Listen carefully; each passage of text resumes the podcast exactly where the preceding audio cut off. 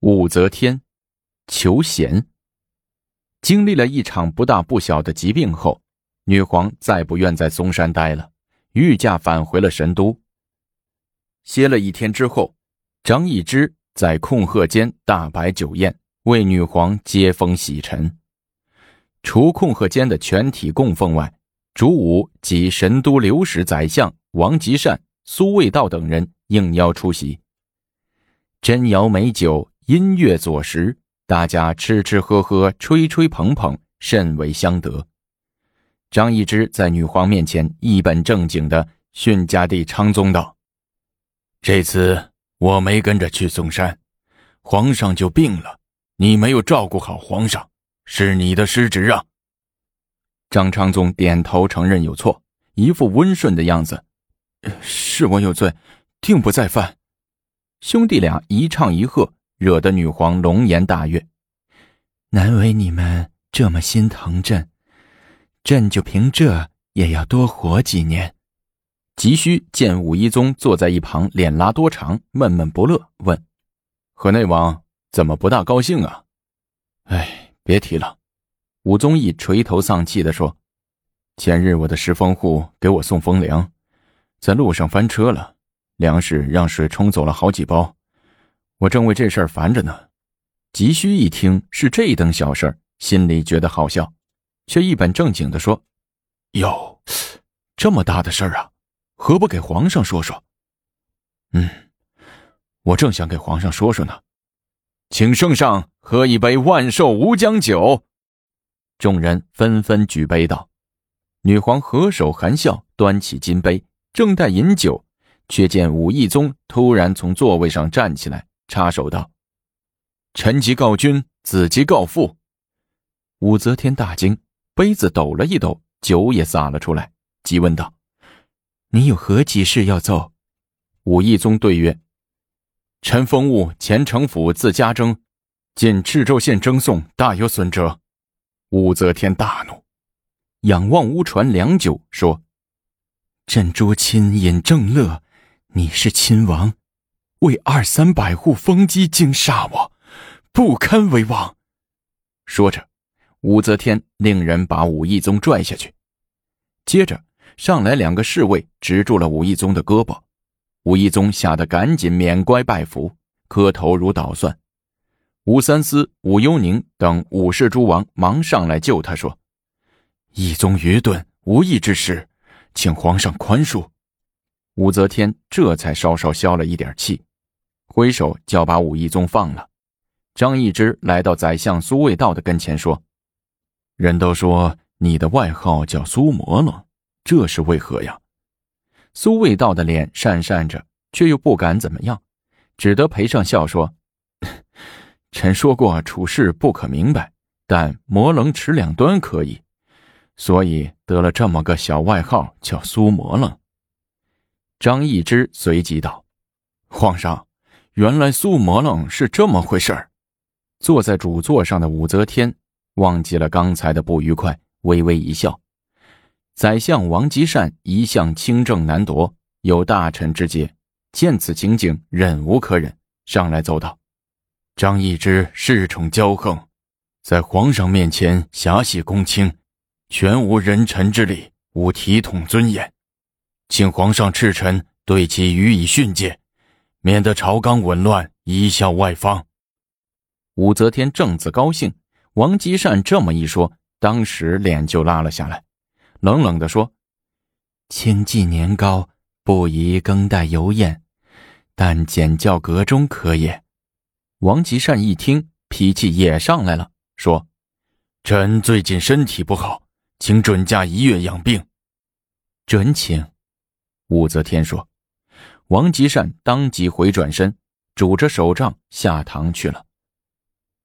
一波未平，一波又起。正见大夫兼右控鹤监内奉袁半谦噔噔噔走上前，拱手道：“臣请辞去右控鹤监内奉一职。”武则天有些诧异，问：“为何？”袁半谦正色答道：“控鹤监古无此官，且所具多轻薄之事。”非朝廷尽得之选，臣尤是耻于为伍，且请皇上下诏撤除控鹤监。武则天一听来了气，说：“控鹤监多具一些文学之士，怎可言轻薄？卿所言南辕北辙，不堪为谏议大夫，可为水部郎中。”袁半谦丝毫没有为贬官而感到一丝沮丧，反而神色轻松地向女皇拱手道：“谢皇上，臣这就赴水部任职。”说完，袁半谦从座位上拿起自己的外套，下堂扬长而去。女皇看着这些衣着鲜亮的供奉们，气不打一处来，怒道：“你们这个控鹤监都干了些啥？”张易之慌忙答道：“嗯，没干什么坏事平时大家在一块吟吟诗、写写字、画些画什么的。袁半千乃饱学之士。”连他都不愿充控鹤之职，可见你们平时没干什么好事儿。”武则天训道。“好事没干，可也没干坏事啊。”张易之咕哝道。“还敢多嘴！”女皇一拍桌子：“你这个控鹤监，我看已经臭名昭著了。从明天起改为奉臣府。另外，一个月之内给我编两个集子出来。”遵旨，张易之拉着长枪说：“摆驾回宫。”说着，女皇一扭头走了。宰相王吉善在家称病越狱，眼看一月的病假超了，也不见皇上派人来看看他。王吉善沉不住气了，这天主动前来上朝。午门外碰见狄仁杰，说起这事儿，王宰相叹道。岂有中书令而天子可一日不见乎？是可知矣。我老了，不如干脆告老还乡算了。狄仁杰劝道：“能干还是再干两年。国家如今正是用人之际。”朝上，王吉善果然向女皇一手说：“臣年老多病。”已无力再为皇上效劳，臣请弃骸骨回邯郸老家。武则天知道王吉善心里有气，自己也不想落一个亲小人、远君子的恶名，于是说：“青年事已高，可改为文昌左相，仍同凤阁鸾台三品。告老还乡一事不准。”王吉善无奈，只得退下去了。朝散后，武则天留住狄仁杰，谈了一会儿国家大事。武则天问：“朕欲得一家事用之，有无？”狄仁杰说：“陛下作何任使？”朕欲用为将相。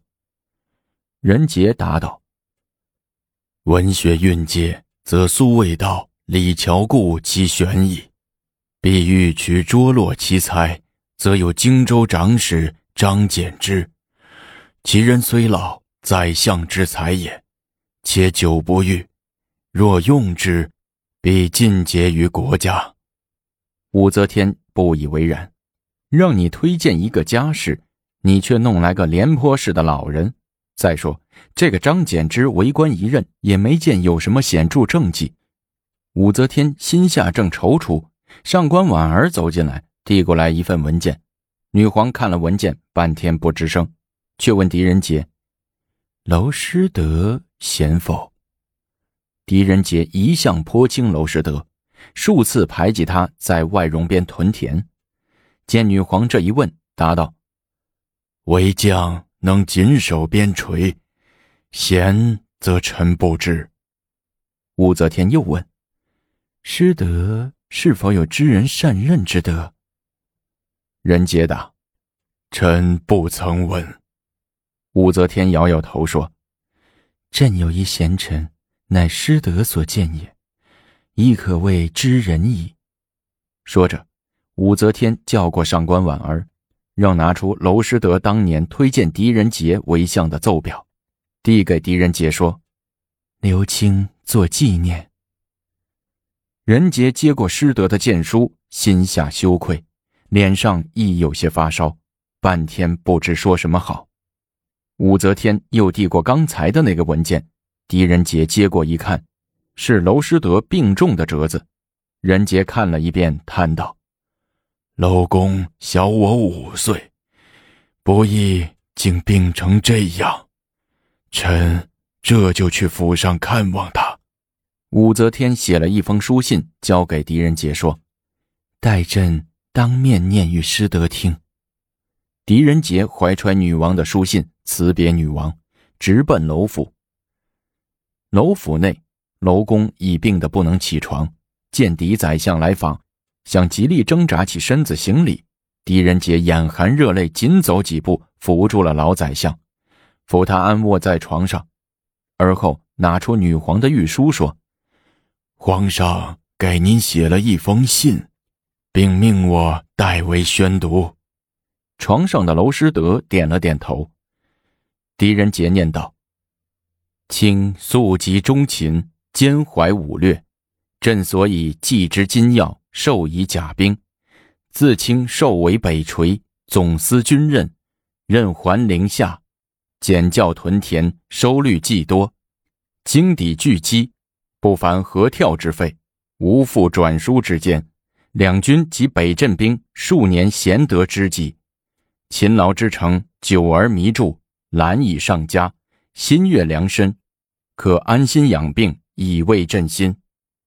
娄师德听了，脸上露出一丝欣慰的微笑，轻轻地说：“圣上驾驭过甚。”狄仁杰深情地说：“公在合拢，前后四十余年，公亲不怠，民宜安置，且为人臣厚宽恕，人杰不及。”娄师德在枕上摇了摇头。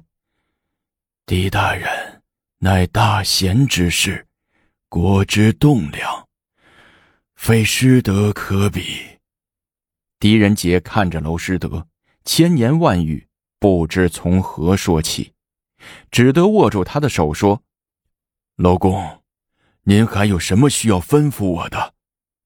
娄师德眨了两下眼睛，狄仁杰把耳朵凑过去：“我已不行了。”吉善和你也已年事已高，现今当务之急是要给国家推荐后辈栋梁之才，免得皇上百年之后大权旁落小人之手。